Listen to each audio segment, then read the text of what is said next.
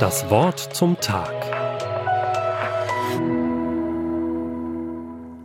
In der Nacht vor seinem Tod sagt der Schweizer Theologe Karl Barth zu seinem Freund Eduard Turneisen am Telefon Ja, die Welt ist dunkel.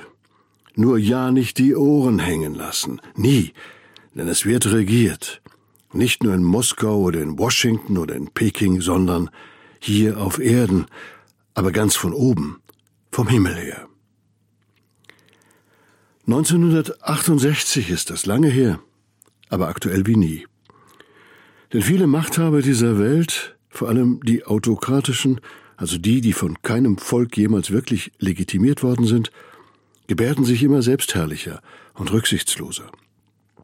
Sie haben scheinbar alles in der Hand, können bestimmen über Leben und Tod, über Krieg und Frieden, über Wohl und Wehe.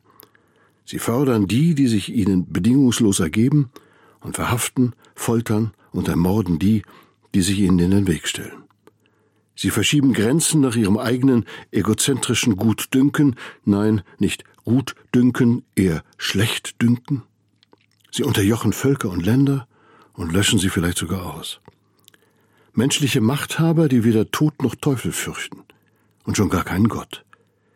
Wer niemanden neben sich duldet, duldet erst recht niemanden über sich. Und Sie und ich? Ich fürchte mich. Fürchte mich vor ihrer Macht, ihrer Willkür, ihren Launen. Ich erlebe und erleide, wie ihnen unsere liberalen, demokratisch gewählten Regierungen kaum etwas Gleichwertiges entgegensetzen können.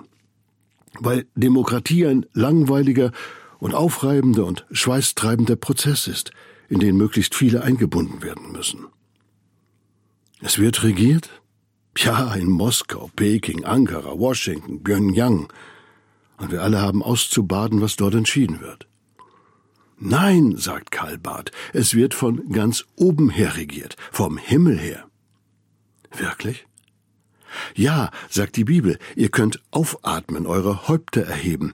Gott ändert Zeit und Stunde, er setzt Könige ab und setzt Könige ein. Das betet Daniel, nachdem ihm Gott offenbart hat, was der babylonische Gewaltherrscher Nebukadnezar geträumt hat und was es bedeutet. Gott regiert. Er setzt ein und setzt ab, der Schöpfer des Himmels und der Erde, der Vater unseres Herrn Jesus Christus. Und woran merke ich das? Zugegeben, oft genug ist sein himmlisches Regiment alles andere als augenscheinlich. Und viele zweifeln und verzweifeln zuweilen daran. Warum lässt Gott Nebukadnezar gewähren? Warum all die anderen menschenverachtenden Regime, die ihren Untergebenen das Leben oft genug zur Hölle machen?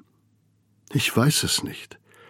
Aber es hat wohl etwas damit zu tun, dass Gott seine Menschen manchmal die Folgen davon auskosten lässt, dass sie nicht zuerst nach ihm, nach seinem Willen gefragt haben.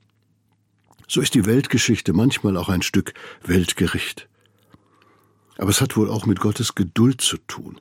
Er wartet geduldig, dass seine Menschen umkehren zu ihm und seiner Liebe und seinen Werten für die Welt und das Leben. Die Kleinen und, ja, auch die Großen, die Mächtigen, die Machthaber. Was bleibt uns? Oft genug nicht mehr als das, warten, vertrauen, hoffen, beten.